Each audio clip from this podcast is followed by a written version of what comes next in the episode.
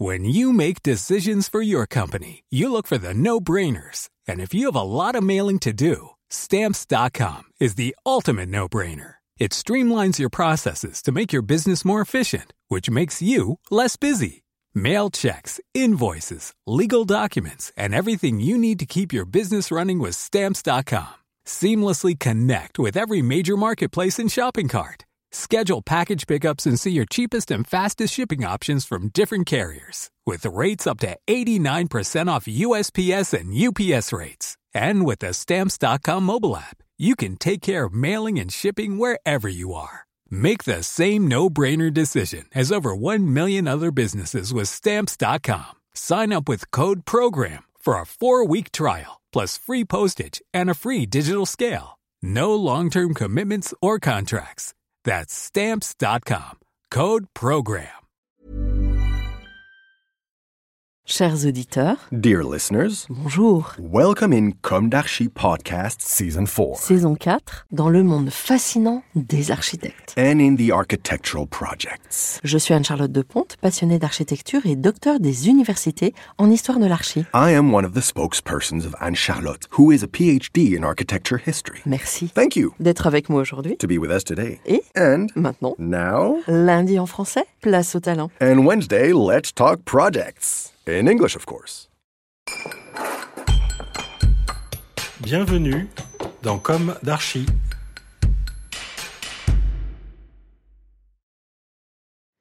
Dear listeners, this is Esther on behalf of Anne Charlotte.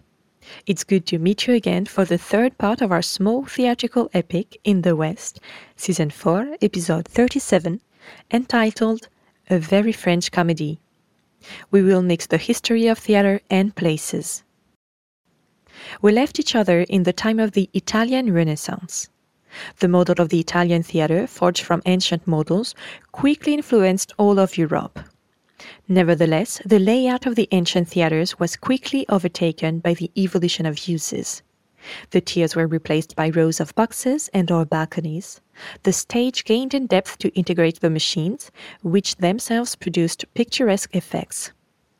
Moreover, in the 17th century, all the cities of Italy wanted to equip themselves with a fixed theatre except for the theatre of Saint Charles in Naples or the one in Bologna, dating back to the 1760s, the old Italian theatres did not yet have the standards of the modern theatre. The exterior facade, the portico that kept the crowd under cover before the opening of the hall, the shelter to get out of the carriage, the foyer where the spectators were shown during the intermissions, the cafe side. Earlier, in the middle of the 16th century, a troupe of Italian comedians, the Jealousy, appeared in Paris. They settled in the Hôtel de Bourgogne from 1600 to 1604.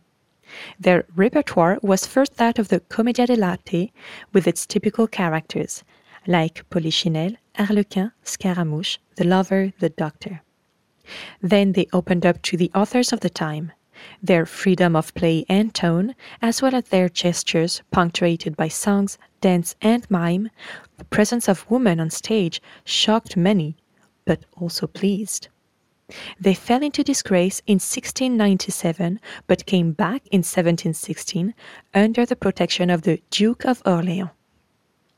Before that, still in France, an important fact transforms or prepares the ground for theatricality. In 1548, a ruling of the Parliament of Paris forbids the mixing of sacred and profane registers. Henceforth, Catholic ceremonies and theatrical performances would no longer rhyme, which marked the end of the theatre inherited from the Middle Ages. The old and usual amateur brotherhoods began to rent theatres to the few established professionals. In 1634, Paris had only two theatres, including the Marais Theatre. In 1641, three. Richelieu endowed his cardinal palace with a theatre that was soon renamed the Palais Royal. It was in this room, which had been remodeled many times, that Molière took up residence for what was to become the great institution of French comedy. Founded by the Sun King the day after Molière's death, the oldest and most illustrious theatrical institution is still in operation today. but the House of Molière has known several addresses before settling down in the Salle Richelieu more than 230 years ago, in 1799 exactly. First, the provisional theatre installed in the Salle des Caryatides in the Louvre, ex Salle des Gardes, then the Salle du Petit Bourbon in front of the Louvre, and then the Salle du Palais Royal and the Théâtre Guénégaud. The Comédie Française was born from the reunion of two troupes of the Hôtel de Bourgogne and the Hôtel Guénégaud, but at the time it was too close to the Collège des Quatre Nations and moved to the Rue de l'Ancienne Comédie, then back to the Tuileries, to finally land in the brand new Salle Richelieu after the Revolution. Thus, no theatre without a certain nomadism. For it was not until the end of the 18th century that the Salle Richelieu was built in the Palais Royal. It was built from 1786 to 1790 by the architect Victor Louis. It underwent many transformations in order to adapt to the evolution of the needs, reception of the spectators, scenic illusion, administration of the institution. The original theater's surface area was half of what it is today. In order to increase the capacity of the theater, Victor Louis innovated by designing a round reception hall on the first floor, located under the auditorium, which in a way caps the hall. After having designed it for the Bordeaux Theatre, Victor Louis used the theatre on the floor model for the new Richelieu Hall. The present grand staircase was added by Prosper Chabrol, who enlarged the theatre between 1860 and 1864. Outside, he also had the houses adjacent to the theatre on the Rue Saint-Honoré demolished in order to build the south wing of the Comédie Française, which has the artists' foyer and the committee room. The Richelieu room is surrounded by a covered gallery partly lined with stores, hence the three entrances that lead to the vestibule. The main facade towards the Rue de Richelieu presents a peristyle formed by pillars of Doric order. Another facade, partly turned towards the Rue de Montpensier and partly attached to the Palais Royal, presents a series of arcades resting on square pillars and continuing around the building, thus forming the covered gallery. The vestibule is elliptical in shape, and the ceiling, which rests on two rows of fluted Doric columns placed concentrically, is decorated with sculptures. In the center is a beautiful marble statue of Voltaire. In 1900, a fire destroyed much of the 1860s decoration. Inaugurated in 1913, the painting on the ceiling, made by Albert Besnard, still offers the spectators portraits of Molière, Corneille, Racine, and Victor Hugo, but also a vision of the Temptation, the Nine Muses, and the Chariot of Apollo. Several stage and proscenium curtains were installed, especially after the major works of 1935 and 1974 1976.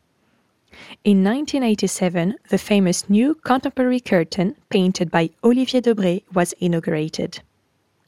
Today, about 860 spectators can be accommodated in the Salle Richelieu, compared to 2,000 in 1790. It is true that the chairs have replaced the parterre and safety standards have become draconian. In 2012, the acoustics of the room was optimized thanks to the removal of carpets and velvet. Wood is then used to limit absorption and as a reflective surface of sound. Noted son of a Parisian mason and entrepreneur, Victor Louis had completed his apprenticeship in the milieu of master masons.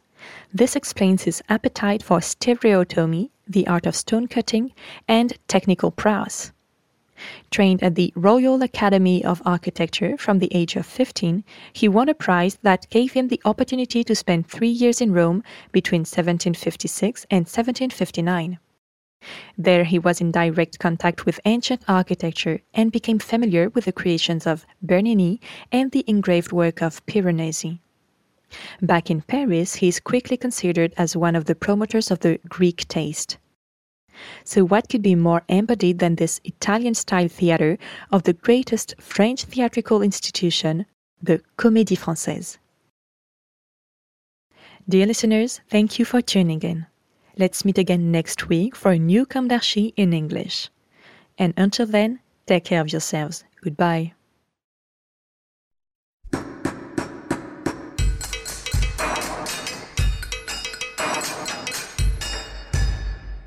Thank you for listening.